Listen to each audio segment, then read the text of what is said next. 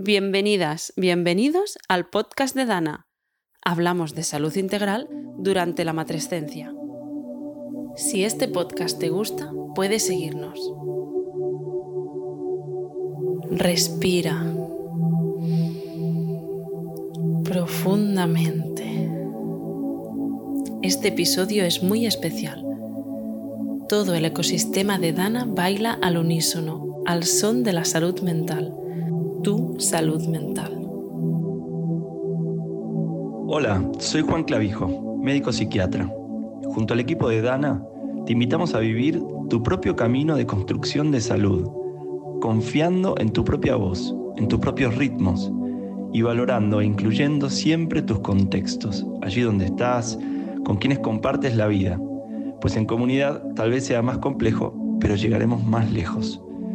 A veces podemos creer que solo somos saludables cuando no tenemos ningún diagnóstico o cuando nada nos duele. Por eso es bueno recordar que la salud es un equilibrio dinámico, ocurre en un rango siempre fluctuante, es un proceso más que una foto. Y no se trata de alcanzar un punto fijo, sino más bien de habitar esos mis rangos. Hola, soy Carmen Hernández, eh, doctora en psicología, investigadora del grupo Nutrición y Salud Mental de la Universidad Rovira y Virgili. La gestación es un periodo vital clave para la mujer, en el cual se dan eh, evidentes cambios físicos, fisiológicos y también se dan muchísimos cambios a nivel psicológico.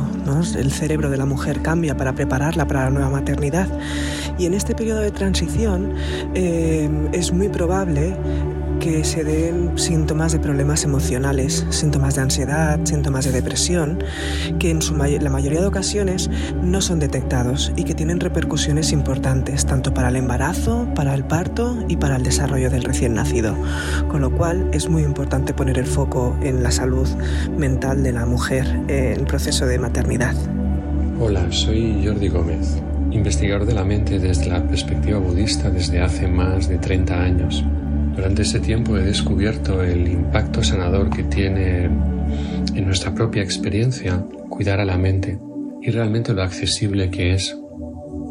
De hecho es una experiencia realmente transformadora, seguramente tan transformadora como una experiencia vital tan relevante como lo es la maternidad, que es un proceso intenso, retador, por supuesto, pero maravilloso a la vez. En el Día Internacional de la Salud Mental quiero invitaros a aprovechar esa oportunidad tan maravillosa que es la maternidad para conocer mejor a la mente. Desde Dana hacemos el esfuerzo de apoyaros y transmitiros y daros los recursos necesarios para poder cuidar vuestra mente a la vez que disfrutáis de vuestra maternidad. Hoy vamos a ver cómo salir ahí fuera a surfear con nuestra propia maternidad. Hoy tengo el placer de estar con Sara Granado. Ella es madre de Nerea, es escritora y yo diría que también es influencer en LinkedIn.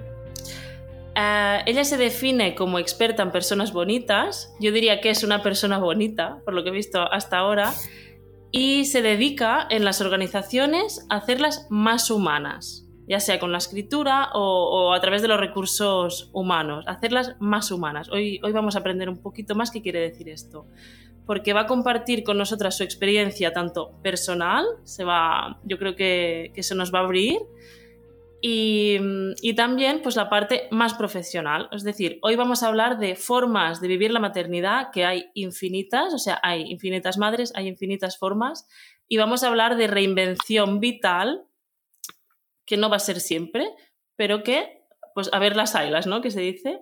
Sara, bienvenida al podcast de Dana. Hola Laura, muchas gracias por invitarme y por esta pedazo de, introducción que, que, al final no, no me acostumbro ¿no? a que me digan influencer de LinkedIn, pero bueno, al final 23.000 seguidores por, por casualidad y, y, sin estrategia, pues simplemente que mostrando ¿no? Eh, mi tránsito, pues pues al final sí que reconforta, ¿no? Reconforta que tu voz se reconozca. Así que nada, aquí estoy efectivamente para contar eh, con voz propia cuál es mi realidad, que al final espero y creo y sé que es la realidad de muchas mamás. Hmm. Así que cuando quieras comenzamos. Pues yo creo que en, LinkedIn, ¿no? que, tú dices pues, que, tienes un montón de seguidores sin estrategia, lo que transmites es, como mucha fuerza, ¿no? Es una autenticidad, un, abrirse en canal y mostrar estas vulnerabilidades. Transmites fuerza, pero transmites realidad, ¿no? Porque al fin y al cabo, todas, todos tenemos, todos, todes, todas, tenemos vulnerabilidades y, y, y están ahí. Y las muestres o no, están ahí. Y, y, creo que al final, ah, mostrándonos, pues sale esta fuerza, esta resiliencia ¿no? que transmites y, y, que en tu caso, a lo mejor en parte viene de, este proceso de convertirte en madre, ¿no? ¿Cómo, ¿Cómo ha sido para ti este proceso que llamamos matrescencia, que son todos estos cambios que vivimos? Pues mira, Laura, eh, efectivamente el LinkedIn fue mi, mi plataforma, ¿no? Fue mi, mi, diario personal y me atreví porque mm, hice una inmersión en una, en una red social. Efectivamente, yo empiezo a utilizar LinkedIn cuando soy mamá porque, por necesidad. Eh, voy un poco a contracorriente, ¿no? Pero sin querer, porque mm, tuve que atravesar que ahora ahora compartiré unas palabras, pero tuve que atravesar eh, un momento demasiado duro, pero también demasiado bonito que me, que me ayudó a, no me gusta la palabra empoderarme, porque parece que, que es una exigencia, ¿no? Pero sí me ayudó a, ¿no? a transitar ese, ese salto profesional eh, sostenida. Yo sentí que LinkedIn me sostenía porque mis palabras eran bien recibidas. Iba un poco a contracorriente porque yo no hablaba de, de no sé, de lo que se habla en LinkedIn, ¿no? Liderazgo, jefe, líder, todas estas cosas, metaverso. Yo hablaba de, emociones, de personas, de lo que le pasaba a una mamá cuando volvía al mercado laboral, tocaba la puertecita y se la cerraban, eh, de, de, la reinvención obligada, de si solo hay, solo, o sea, el único camino era la reinvención, no podía tener yo un, salario por, por, cuenta ajena como toda la vida tuve. Em, no sé, era como, fue como una plataforma, efectivamente, que me ayudó. Eh, en mi caso concreto, y digo en mi caso porque es verdad que muchas veces no pasa así, ¿vale? Hmm. Que me ayudó y yo me vi que un día, pues salté de, yo qué sé, de, de 500 seguidores a 3.000, a 10.000 y, y seguimos creciendo, ¿no? Seguimos sumando. Em, convertirme en mamá eh, ha sido un sueño. Y si no te importa, como soy escritora y bien comenta, eh, me gustaría, pues, eh, cuando me propusiste el podcast, pues rápidamente me senté a escribir unas palabras y me encantaría dar respuesta a las preguntas de este podcast, pues a través de, un escrito, una narrativa que he creado especialmente para, para Dana, que, no sé, que si lo ves bien, me gustaría responder con, con mis palabras. Vale. Pues allá voy. Convertirme en madre ha sido un sueño con demasiados matices de pesadilla. No ha sido fácil, o mejor dicho, sería más fácil si el mundo estuviera preparado para sostenernos. Sostener a las mamás es urgente. Ya sabes, Laura, que utilizó mucho esta expresión. Eh, ser mamá de un bebé sano es duro, pero ser mamá de un bebé con habilidades diferentes no entra en mis planes. Mm, me emociono. Voy a decirlo rápido y sin anestesia. Todas las puertas se me cerraron, todas. Una mamá y encima con un bebé diferente. Fue demasiado duro y es y está siendo demasiado duro. Pero opté por hacerme dueña de mi maternidad. Quédense con esta frase, chicas, dueña de mi maternidad, por abrazar a mi bebé y maternar. Y sí, me reinventé profesionalmente, pero sobre todo humanamente. Y ahora soy mejor persona, mejor profesional y estoy mucho más despierta con esta realidad. Sara, muchas gracias por estas palabras. Nos has transmitido como toda, todo el pasaje, ¿no? De lo que viviste desde que tuviste a tu hija hasta el momento en que estás ahora, que me imagino que, pues que tú misma lo dices, ¿no? Que es duro, que, no habrá sido fácil. Si con un bebé sano, como lo dices tú, eh, ya tenemos complicaciones, porque las hay, no, no, no, no, no hace falta tener o sea, ya de, forma normal ya las tenemos. En tu caso, ¿cómo, cómo fueron estos, estos primeros momentos de transformación, de aceptación, de, de afrontar la nueva realidad? ¿no? ¿Qué herramientas has, has, desarrollado? ¿Cómo lo has enfocado? ¿Cómo, ¿Cómo has conseguido transformarlo?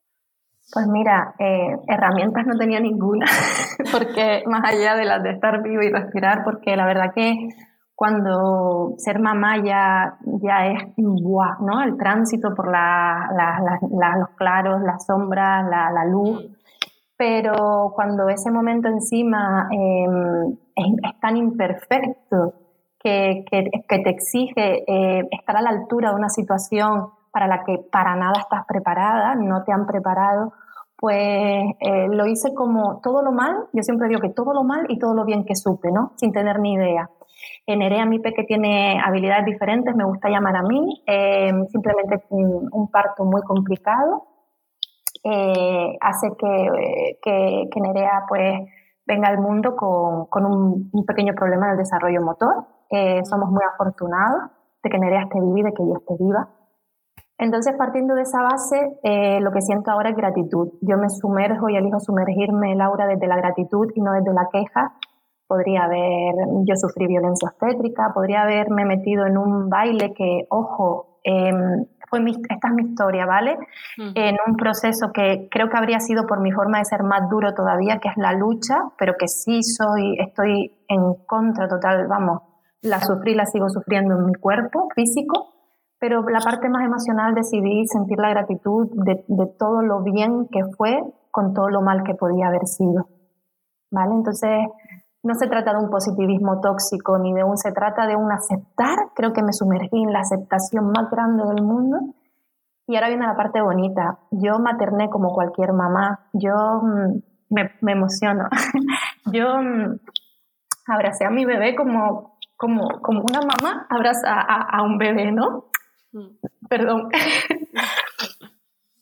y, y, fue, fue duro, pero fue muy bonito porque a día de hoy Nerea es un bebé que está donde está porque yo decidí quererlo como un bebé, como... O sea, sin tener en cuenta esas peculiaridades, ¿no? No me metí en, en ese protocolo médico de buscar, de indagar.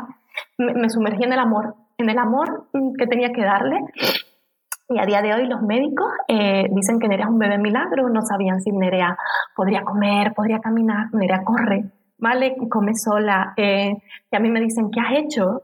Y siempre digo lo mismo, quererla, quererla y tratarla con, con, como, como no sabía tratar a un bebé diferente, pues la traté como, como me han enseñado, como, como he visto, como he, y entonces Nerea se ha, creído ha crecido en un ambiente de amor de, una mamá que la adora, que no la ve como con ojos de, de qué le falta, sino con ojos de, todo lo que es. Y, y esa, por eso eh, hago hincapié en la importancia de sumergirnos en la maternidad. Muchas mamás que son mamás de bebés diferentes olvidan la maternidad, Laura, la olvidan porque se centran en, en, en todo lo que hay que hacer para salvarnos. No, no te olvides de que acabas de ser mamá el vínculo está, aunque el bebé eh, no haya, o sea, tenga alguna carencia, ¿vale? Eh, o, tenga alguna, alguna dificultad. Eh, eres mamá, acabas de ser mamá, tienes o sea, eres lactante, estás en el proceso, tienes que hacer un vínculo. Y yo creo que eso fue lo que me diferenció eh, de, otros procesos que, sigo de cerca de, ¿no? de, la, tribu que creamos en ese hospital, de todas las mamás. Estamos las mamás que nos dedicamos a, lactar, a maternar y a, cuidar a nuestros bebés. Y están las mamás que se metieron en el protocolo médico de salvarlos y, y hay una diferencia, ¿vale? Con esos niños. Muy grande. ¿Y cómo, es decir, cómo hiciste tú para seguir estando tú bien? O sea, para tener toda esta energía para, para dar amor, ¿Cómo te dabas tu amor a ti misma para, para sentirte bien? Porque es imposible si tú no estás bien, si tú no te cuidas, ¿no? Poder hacer esto que estás contando.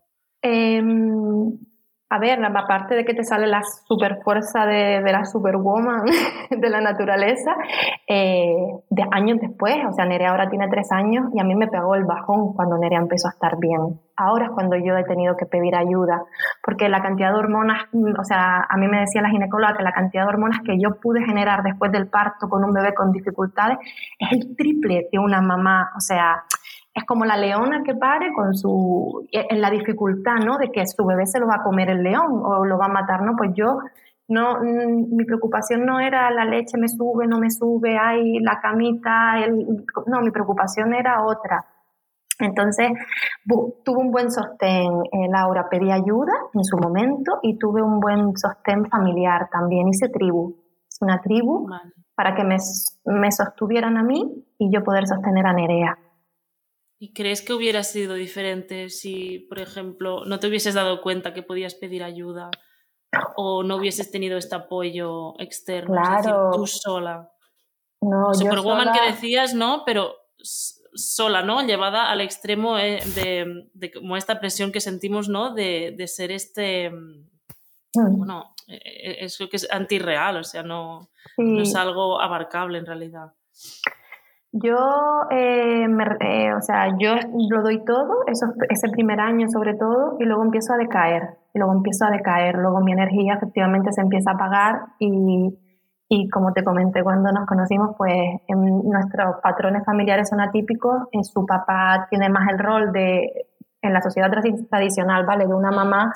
Y yo me ausenté, yo sufrí una ausencia en, la crianza de mi hija prácticamente de un año, donde ya ella estaba bien y yo estaba mal, lógicamente. Me apagué. Yo, o sea, lo di todo al principio, luego me tuve que ausentar y después volví con fuerza. Y tuve una depresión postparto tardía, que se llama. Mm. ¿Te diste cuenta, pediste ayuda y allí sí. vino? Sí, sí, te empecé a tener fobias, pesadillas, eh, empecé, yo solo decía que la vida se me había vuelto dura y lloraba, lloraba, lloraba. La, esa frase me acompaña mucho, ¿no? De, en mis momentos de sombra, decía que dura es la vida, la vida no es tan dura, contra, esto no puede ser tan duro, porque, y, y me metí ahí en ese bucle de que la vida era dura. Efectivamente no fue es verdad que yo me admiro por esa buah, ¿no? Esa que igual son las hormonas o que ese chute inicial de abrazar esa imperfección, de sentir la gratitud, pero luego también hay enfado, hay rabia, hay, hay momentos de mucho dolor, ¿eh? de mucha oscuridad, muchísima, Laura.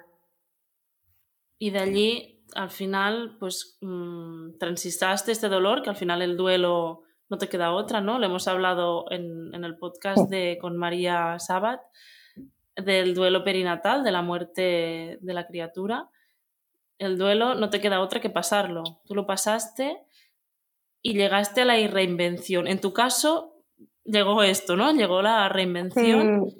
Y, creo que nos has, preparado como unas líneas también, ¿no? Como escritora, para, para explicarnos, transmitirnos un poco con las palabras más mimadas, cuidadas, ¿no? Así.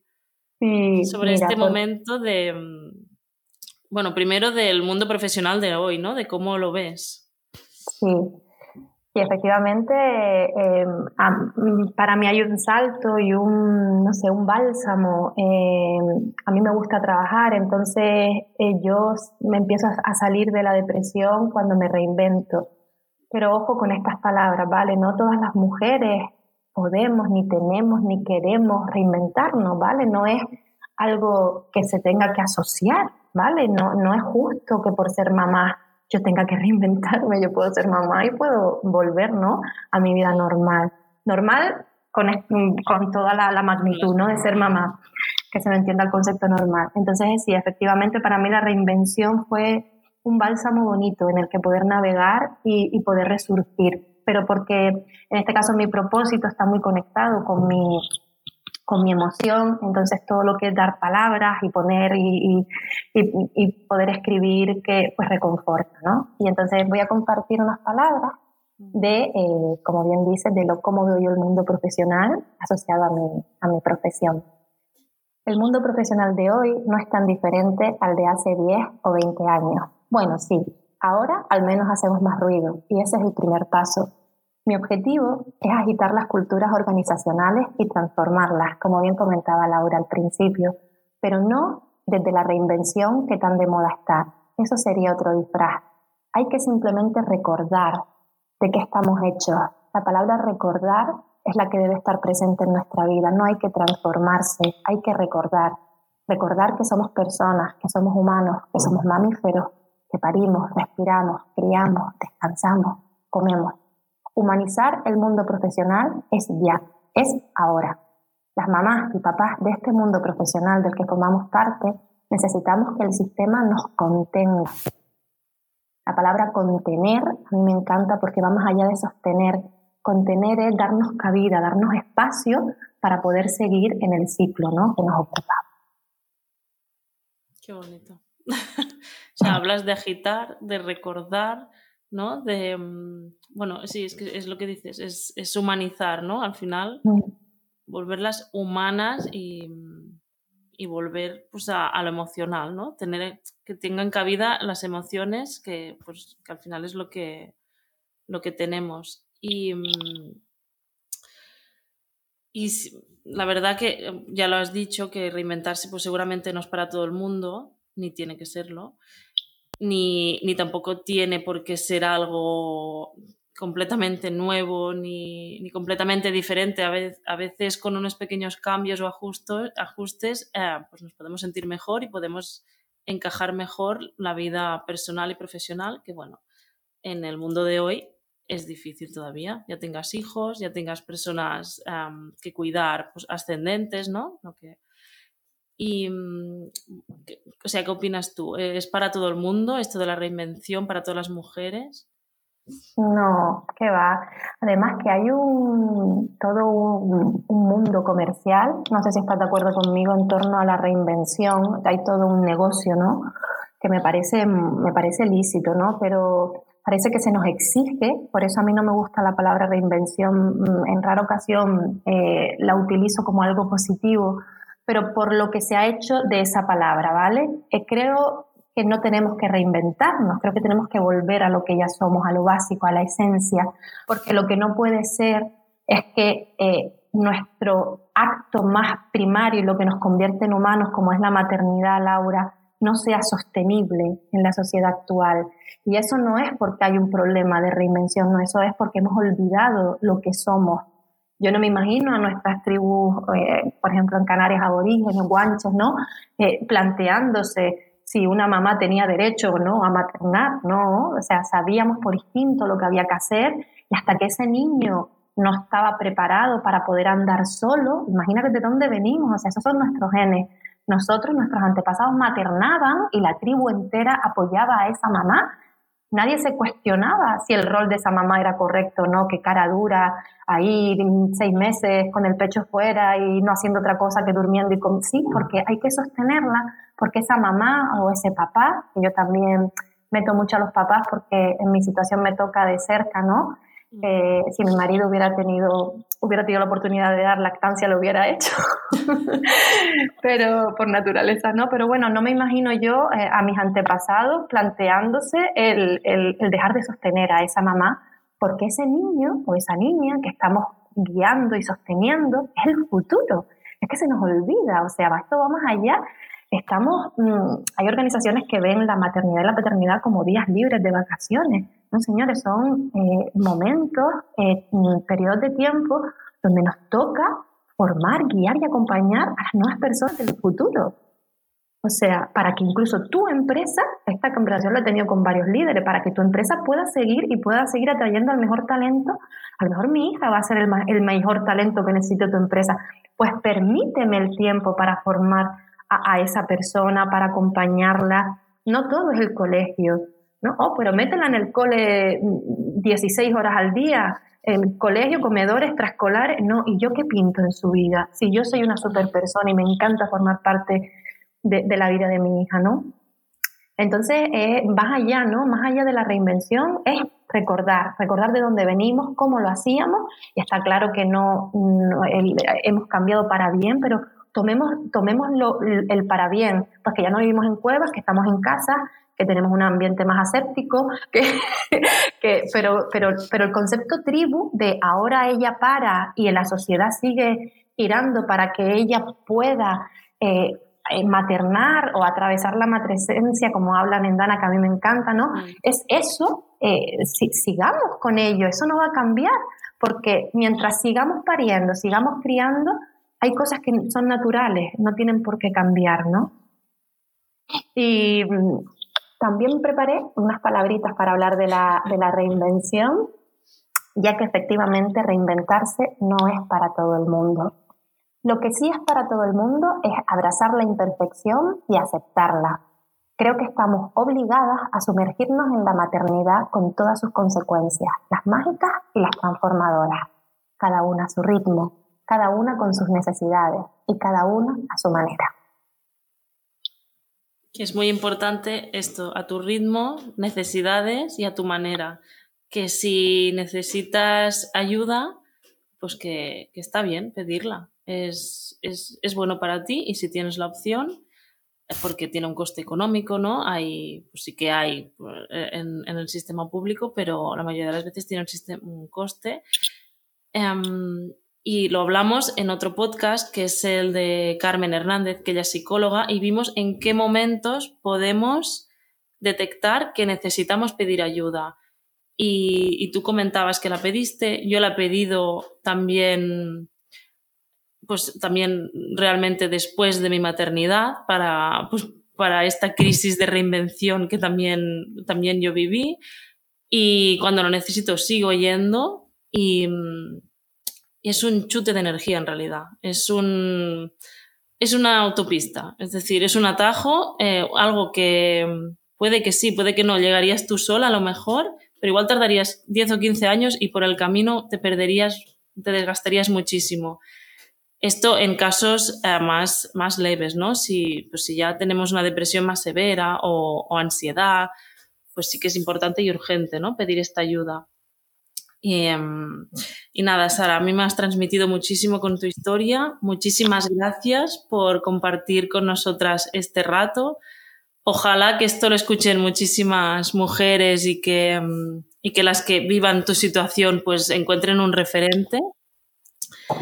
Y no sé si quieres añadir alguna reflexión final para cerrar y no, dar las gracias, darte las gracias, Laura, eh, por, por, este, por este espacio, ¿no? por invitarme y, bueno, podría estar hablando horas, pero efectivamente queremos que esto llegue al máximo número de, mujeres posibles y de personas y que, que puedan ver y, adquirir ¿no? alguna herramienta o, o, simplemente un poquito de paz y de ganas de, de seguir ¿no? transitando.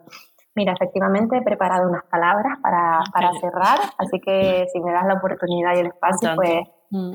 eh, necesitamos ser mujeres profesionales, compañeras de vida, hijas, hermanas y mamás. Merecemos sentirnos realizadas profesionalmente sin tener que elegir la opción A o la opción B. Merecemos el pack completo, merecemos la vida. Pues no, no voy a añadir nada más. Sara, muchísimas gracias. Un placer, de verdad. Gracias, Laura. Hemos llegado al final de este episodio. Puede que ya lo hayas percibido. La maternidad atraviesa. Consigue metérsete bien adentro e invitarte a construir tu nuevo yo. En cada una de nosotras esto tiene un efecto distinto.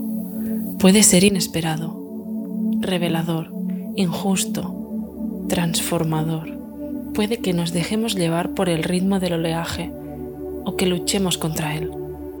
Hay tantas formas de adaptación a la nueva realidad como madres hay. ¿Tienes algún tema que te gustaría proponernos?